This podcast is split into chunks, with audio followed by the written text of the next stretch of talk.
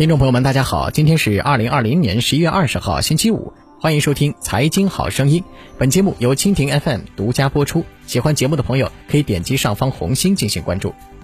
据澎湃新闻，职业差评师现象存在于各大电商平台和餐饮外卖平台。有的利用平台的评分规则和店主对差评的恐惧心理实施敲诈勒索；有的活跃在 QQ 等社交平台的群里招揽客户，提供刷屏服务。如收费替人打压竞争店铺，不到一千元即可购买三十个左右的差评。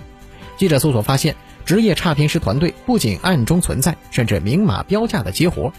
一自称专业刷单刷屏的账号称，其手下有多个刷单群，付钱后当天即可进行刷单，外卖刷销量和带字好评四元一条，量大优惠。他告诉记者。大多外卖店主找过来都是给店铺刷销量和好评，但如果需要打击竞争对手，刷屏团队也可以给竞争对手店铺刷差评，但差评价格为每条六元，且需负担点餐费。据中新经纬此前报道，职业差评师刘女士称，他们团队可以给多个平台刷差评，包括目前主流的电商平台、外卖平台以及在线旅游平台。我们是人工给差评。也就是用真实的账号拍下来确认收货，然后再给差评，绝对靠谱专业。无论什么平台，都是一百九十元一条。刘女士透露，他们团队有数十人，分工明确，有的负责接单，有的负责去平台下单，有的负责发展兼职刷手，有的负责更新评论库的内容。她说：“我们的刷手遍布全国，我接到单子以后再往下派放。”价格低了，他们也不会干，因为给商家留差评，商家肯定会找过来，没人为了挣几十块钱添麻烦。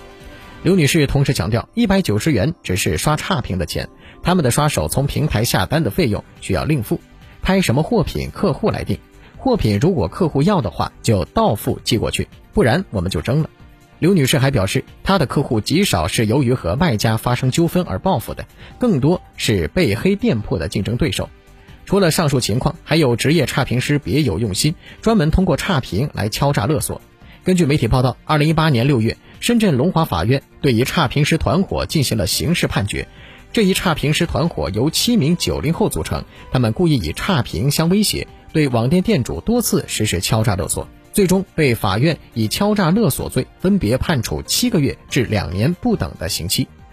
商家、消费者。职业差评师围绕差评的去与留产生的利益纠葛，全被抛给了平台。此前有媒体报道，一些平台对于差评多的店铺和商品会进行流量限制，但对于不合理差评，则给商家提供了申诉通道。申诉成功后，会给予限定数量的差评删除或隐藏。事实上，由于评价太过于主观，目前的法律法规没有对什么是恶意评价、恶意评价应当如何规制进行明确规定。甚至相关规定存在争议。二零一九年正式实施的电子商务法规定，电子商务平台经营者不得删除消费者对其平台内销售商品或者提供的服务的评价。